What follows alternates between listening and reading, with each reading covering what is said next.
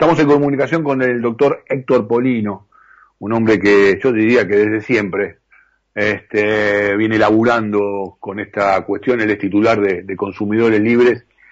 Polino Edgardo Chini te saluda aquí de Estado de Alta Radio Cooperativa. Buenas tardes. Buenas tardes, ¿qué tal? ¿Cómo te va? Gracias por atendernos, Héctor. ¿eh? No, es un gusto.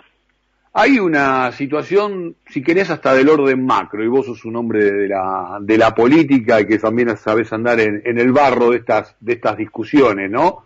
Eh, precios cuidados sí, precios cuidados no, hasta qué punto la formación de precios, ojo, porque no es la metodología correcta, pero mientras tanto, este, el problema principal que tiene que ver con la, el acceso a las cuestiones básicas de alto porcentaje de la población, casi la mitad de la población, sigue este, irresuelto, ¿no? Eh, ¿Dónde te parás frente a esto, Héctor? Digo, ¿En qué posición? ¿Cuál te parece más atendible y en todo caso por dónde habría que caminar? ¿Cuál sería la senda? Mira, el problema inflacionario en la Argentina no comenzó ahora, sino que viene desde hace ya muchos años. Incluso la Argentina tuvo épocas de hiperinflación. Eh, uno de los problemas fundamentales es que en la Argentina no se cumplen las normas legales vigentes que protegen los derechos más elementales de los usuarios y de los consumidores.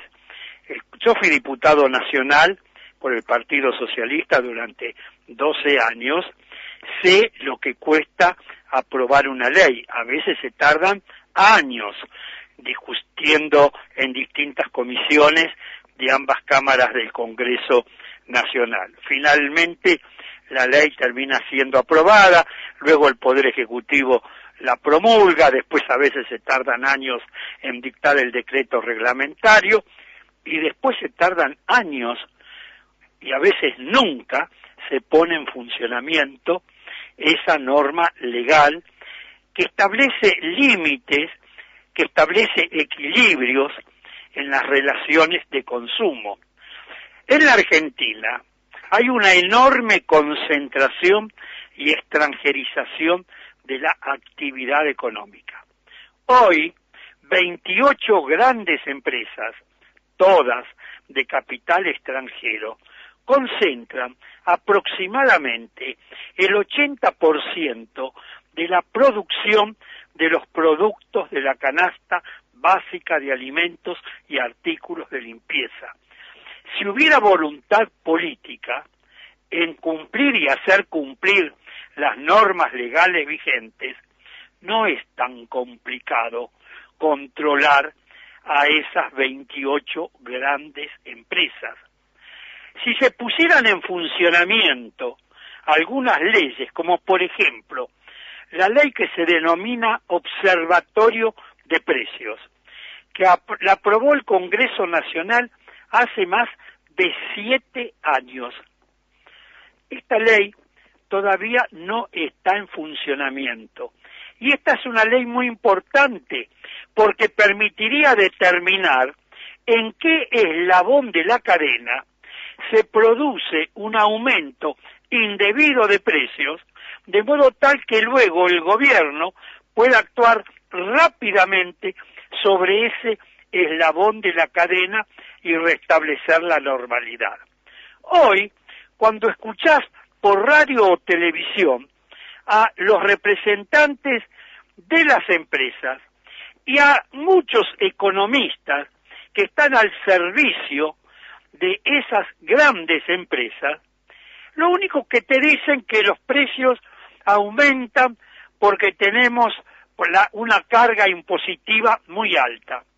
Es cierto que hay una carga impositiva muy alta, pero todos los días no se aumentan los precios. No, perdón, todos los días no se aumenta la carga impositiva. Entonces, ¿por qué todos los días aumentan los precios? ¿Y, ¿Quién es el culpable? ¿El productor, el fabricante, el mm. mayorista, el intermediario? No lo sabemos con exactitud porque no está en funcionamiento la ley que se denomina, reitero, observatorio de precios. Más allá de culpable, digo, eh, y para, si querés, intentar encontrar el punto de inflexión para, para poder empezar a solucionar este problema central y de fondo, podemos hablar de responsabilidades, ¿no? Ponele, digo, para, para no sobrecargar esta cuestión. Muy bien, ¿quién es el responsable? Vos lo estás marcando muy bien, eh, digo, hay solamente, pero no, no, ser argentino es un laburo extra, ser latinoamericano es un laburo, es un laburo extra, pero digo, uno da vuelta a los paquetes de fideo y te das cuenta que se concentra en pocas manos, en pocas empresas finalmente, la letrita es muy chiquita, pero ocurre lo mismo con la harina, ocurre lo mismo con el arroz y, con prácticamente todos los productos de necesidades básicas. Hoy este, se está abriendo este juego al tema de, las góndolas, de hecho ha crecido muchísimo la cantidad de gente que consume los productos de los precios cuidados, más allá que el latinillo de turno, este, abonando lo que vos recién decías, es, esto no resultó en ninguna parte del mundo, sin explicar muy bien cuál parte del mundo está hablando, ¿no? Digo, es muy, muy de latinillo estudiado. Ahora, yo te pregunto lo siguiente, ¿es falta de, capacidad? ¿Es falta de, idoneidad? ¿O es de Siria? Porque mientras vos decís estos años que han ocurrido, eh, justifican, estamos hablando entre gente que valora muchísimo la democracia, pero hay mucha, mucha gente, mucha población que uno entiende que se empiece a desencantar con, con quienes son sus responsables en el ejercicio justamente de la función pública. Porque no hay voluntad política porque hay una gran corrupción, porque hay connivencia de sectores políticos con los grandes grupos empresarios. Para hacer una sociedad normal, lo que hay que hacer es cumplir y hacer cumplir las leyes. Yo te voy a poner muy pocos ejemplos que son por sí solo elocuentes y podríamos hablar durante muchísimo tiempo. Por ejemplo, ¿Cómo es posible que en la Argentina no hayamos podido poner en funcionamiento una ley de defensa de la competencia o ley antimonopolio? Yo cuando fui diputado nacional fui el coautor de una ley de defensa de la competencia. Esa ley creaba un tribunal nacional de defensa de la competencia. La ley estuvo vigente más de ocho años, nunca se constituyó ese mm. tribunal por parte del Poder Ejecutivo. Luego la ley se la derogó. En el mes de mayo del año 2018, el Congreso Nacional volvió a aprobar otra ley de defensa de la competencia o ley antimonopolio sobre la base de iniciativas presentadas por diputadas y diputados del oficialismo y de la oposición de entonces. Pasó el resto del año 2018, todo el año 2019 todo el año 2020. Estamos en septiembre del año 2021 y no se designaron los cinco miembros integrantes de ese tribunal. Me está respondiendo que es de Siria entonces. Es de Siria, hay complicidad, es connivencia. Porque ¿a quién favorece? Qué difícil sostener después. ¿A quién favorece? ¿A los consumidores? No. ¿A quién favorece? A los grandes grupos económicos.